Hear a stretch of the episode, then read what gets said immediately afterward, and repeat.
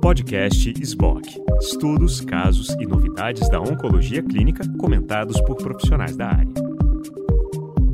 Olá, meu nome é Pedro Exman, eu sou médico oncologista clínico, trabalho no Centro Paulista de Oncologia, Grupo Oncoclínicas, e no Instituto do Câncer do Estado de São Paulo, no Grupo de Mama.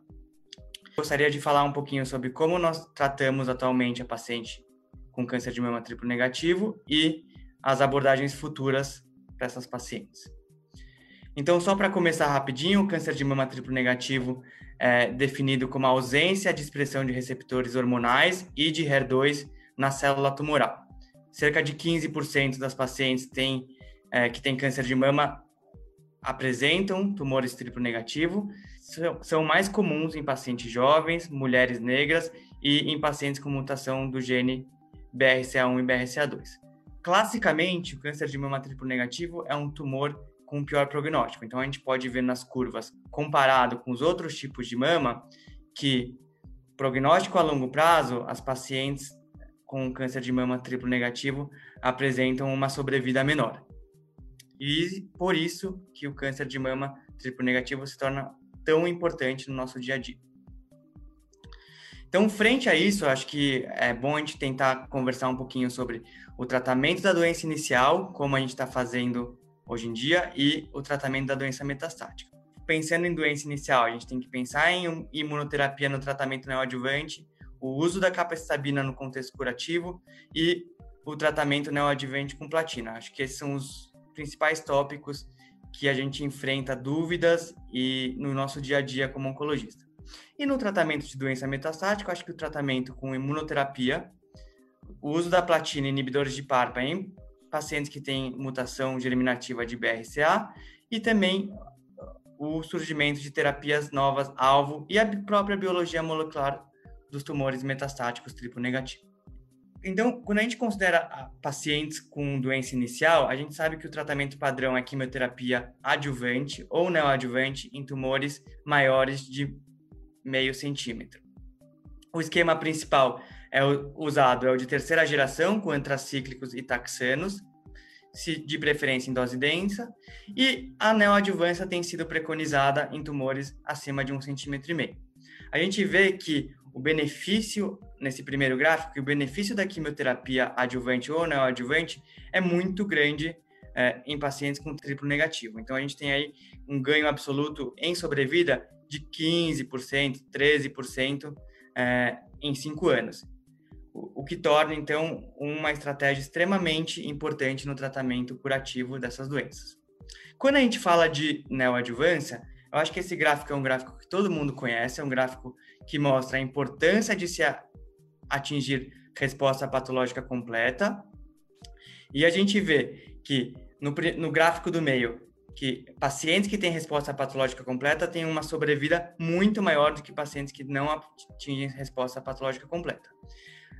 Eu acho interessante que o terceiro gráfico mostra que as pacientes que apresentam resposta patológica completa triplo negativo, o prognóstico dela se assemelha com outros tumores de mama do tipo luminal ou até mesmo HER2, que classicamente tem um, um, um prognóstico melhor. Então a gente vê a importância de se obter uma resposta patológica completa. Então, todas as estratégias do tratamento neoadjuvante é, visam tentar atingir a resposta patológica completa ou em pacientes que a gente não atinge resposta patológica completa, é como intensificar o tratamento para melhorar o prognóstico das pacientes.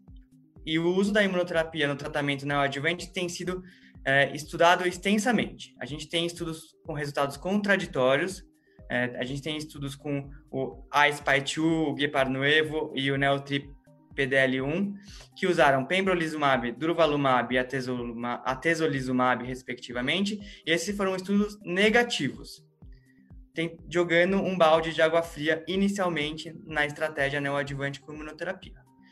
É, no entanto, surgiu recentemente, publicado na New England, o estudo Keynote 522. Esse foi um estudo divisor de águas no tratamento é, com imunoterapia no câncer de mama triplo negativo. Ele avaliou o uso de pembrolizumab associado a carboplatina e paclitaxel e antraciclina e ciclofosfamida neoadjuvante.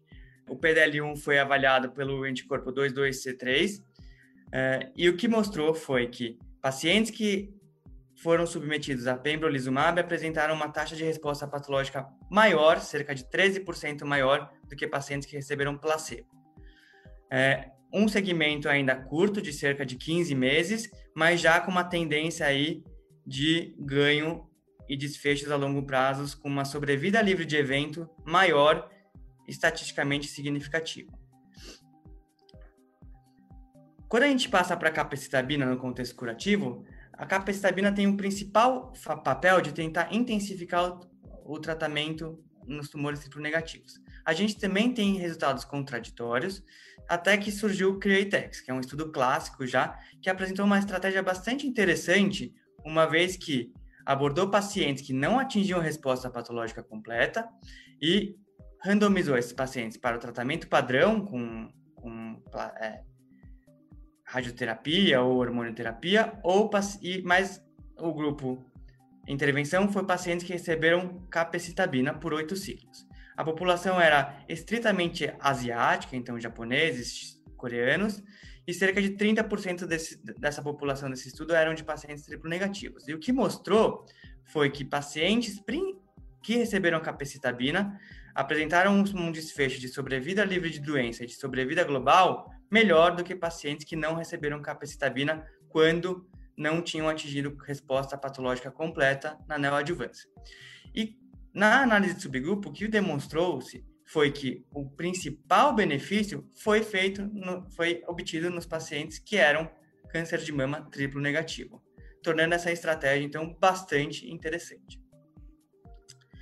Existe recentemente também um estudo que foi mostrado na ASCO que tentou usar a capecitabina como dose metronômica, ou seja, dose baixa, por cerca de um ano após o tratamento adjuvante ou neoadjuvante. Esse estudo é um estudo um pouco contestado ainda. Ele mostrou um, um, um ganho em sobrevida livre de doença, mas não obteve nenhum ganho em sobrevida global. A vantagem desse estudo é que, por ser uma dose baixa, a tolerabilidade da capecitabina foi mais é, foi melhor.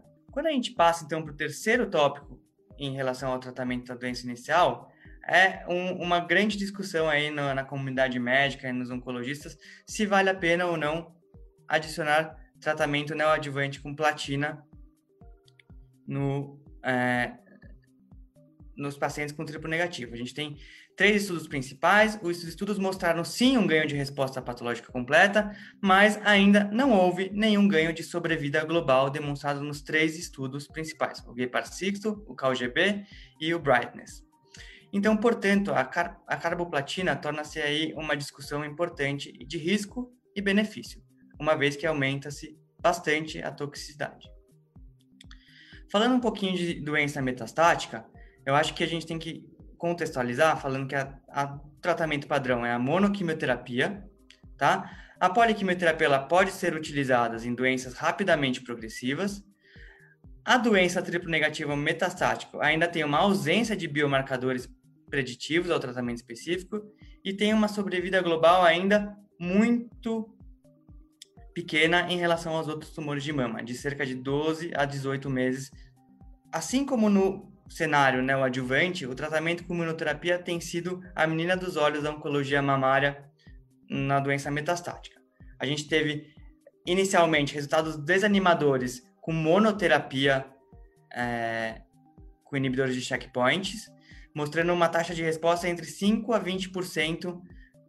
No entanto, o que esses resultados iniciais demonstraram foi que o uso precoce da imunoterapia e associado à quimioterapia teria uma chance melhor de mostrar resultados satisfatórios. E foi isso que o estudo Inpatient 130, que avaliou o uso de Abraxane mais atezolizumab versus Abraxane com placebo em primeira linha em pacientes é, com câncer de mama triplo negativo metastático.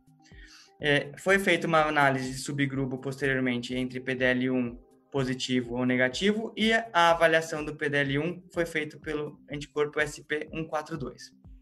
E o que esse estudo demonstrou foi que em pacientes que eram PDL1 positivo, houve uma, um ganho considerável de sobrevida livre de, de progressão, mas principalmente um ganho considerável de sobrevida global, cerca de oito meses de ganho. Um ganho que nunca tinha sido observado em nenhum tratamento é, em doença triplo negativo recentemente. E, e esse uso de inibidores de checkpoint foi comprovado agora na ASCO recentemente com o um estudo Keynote 355, que usou pembrolizumab ao invés de atezolizumab, com três tipos diferentes de quimioterapia, Taxol, Abraxane ou Carbigenzar. O PDL1 foi avaliado por CPS, diferente do Impassion 130, e demonstrou-se que tumores com CPS acima de 10% houve um ganho considerável de quatro meses de sobrevida livre de progressão, consolidando, portanto, a imunoterapia como uma, é, um tratamento e uma opção bastante interessante em tumores de mama triplo negativo com doença extensa. Quando a gente pensa em pacientes com, com mutação de BRCA, a gente tem os inibidores de PARP, que já se demonstraram é, opções disponíveis, um ganho de PFS importante quando comparados com tratamento de quimioterapia pela escolha do médico. É, em nenhum momento esses estudos, essas medicações, tanto olaparib quanto talazoparib, foram comparadas com platina, uma vez que a platina tem um, um resultado interessante nesses pacientes mutados, mas por não serem quimioterapia citotóxica, apresentaram uma melhora da qualidade de vida. Infelizmente, esses tumores, esses os tumores que receberam laparib e talazoparib e as pacientes não obtiveram ganho de sobrevida global a longo prazo. Interessante nessas mesmas pacientes que o estudo do TNT mostrou, como eu disse mais é, há pouco tempo, que a carboplatina é uma opção disponível. Em, em pacientes com mutação germinativa de BRCA, a platina mostrou um ganho maior em taxa de resposta e em sobrevida livre de progressão. Porém, esse ganho não foi observado em pacientes que não tinham mutação de BRCA ou que tinham mutações de outros genes de, é, de recombinação homóloga. E, portanto, a carboplatina torna-se uma opção apenas interessante, com uma taxa de resposta maior apenas em pacientes com mutação germinativa de BRCA. E por fim, uma área que eu acho bastante interessante ao surgimento de uma nova droga, que é um anticorpo conjugado, que pode mudar o paradigma de que o, as, o câncer de mama triplo negativo não apresenta nenhum biomarcador específico que seja preditivo de resposta. Então, a gente sabe que cerca de 80% dos tumores de câncer de mama triplo negativo apresentam a expressão do, do receptor transmembrana TROP2, que está envolvido na sinalização de cálcio intracelular. E foi desenvolvida uma medicação chamada sacituzumab govitecan, ou IMO132, que é uma, um anticorpo conjugado em que a porção se liga no TROP2 e a droga conjugada internalizada pela célula é o SN38, que é o princípio ativo do irinotecan. Essa medicação foi testada em um estudo recente de fase 1, fase 2, um braço único com 108 pacientes que já tinham sido politratados, com duas linhas de tratamento. E o que mostrou foi uma taxa de resposta extremamente interessante, de 33%, um benefício clínico de 45% e uma sobrevida global de 13 meses, o que é bastante surpreendente em pacientes que politratados com câncer de mama triplo negativo. Então é uma droga que eu empolga bastante todos os oncologistas que tratam câncer de mama. Para finalizar, a gente tem visto que os triplo negativos, as doenças triplo negativas, são várias doenças dentro de uma só. É, quando é avaliado por expressões gênicas, a gente consegue ver diversos subtipos moleculares dentro de uma doença só. Os principais são os, os subtipos é, o basal, né, que é o, é o mais comum, o subtipo mesenquimal, o, sub, o subtipo luminal, que expressa receptor de androgênio, e o imunomodulador. Isso é interessante porque cada expressão gênica e cada subtipo molecular se comporta de forma diferente, é, tanto em agressividade como em resposta ao tratamento. e, portanto, o melhor entendimento de cada subtipo nos pode nos gerar conhecimento para a gente tratar especificamente cada doença. Por exemplo, o subtipo luminal que expressa receptor de androgênio, já existem estudos aí pequenos de fase 1, fase 2, que testam bloqueadores de androgênio com respostas bastante interessantes.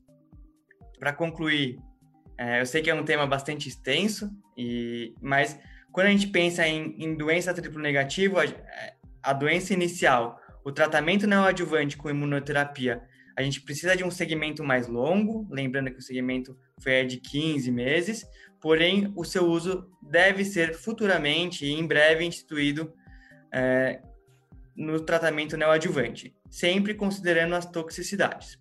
É importante ressaltar a necessidade da padronização dosagem de PDL1 como biomarcador. O uso da capecitabina no contexto curativo. A gente tem respaldo para o uso em pacientes que apresentam doença residual, inclusive com ganho de sobrevida global, e isso deve ser discutido fortemente com, com, a, com as pacientes.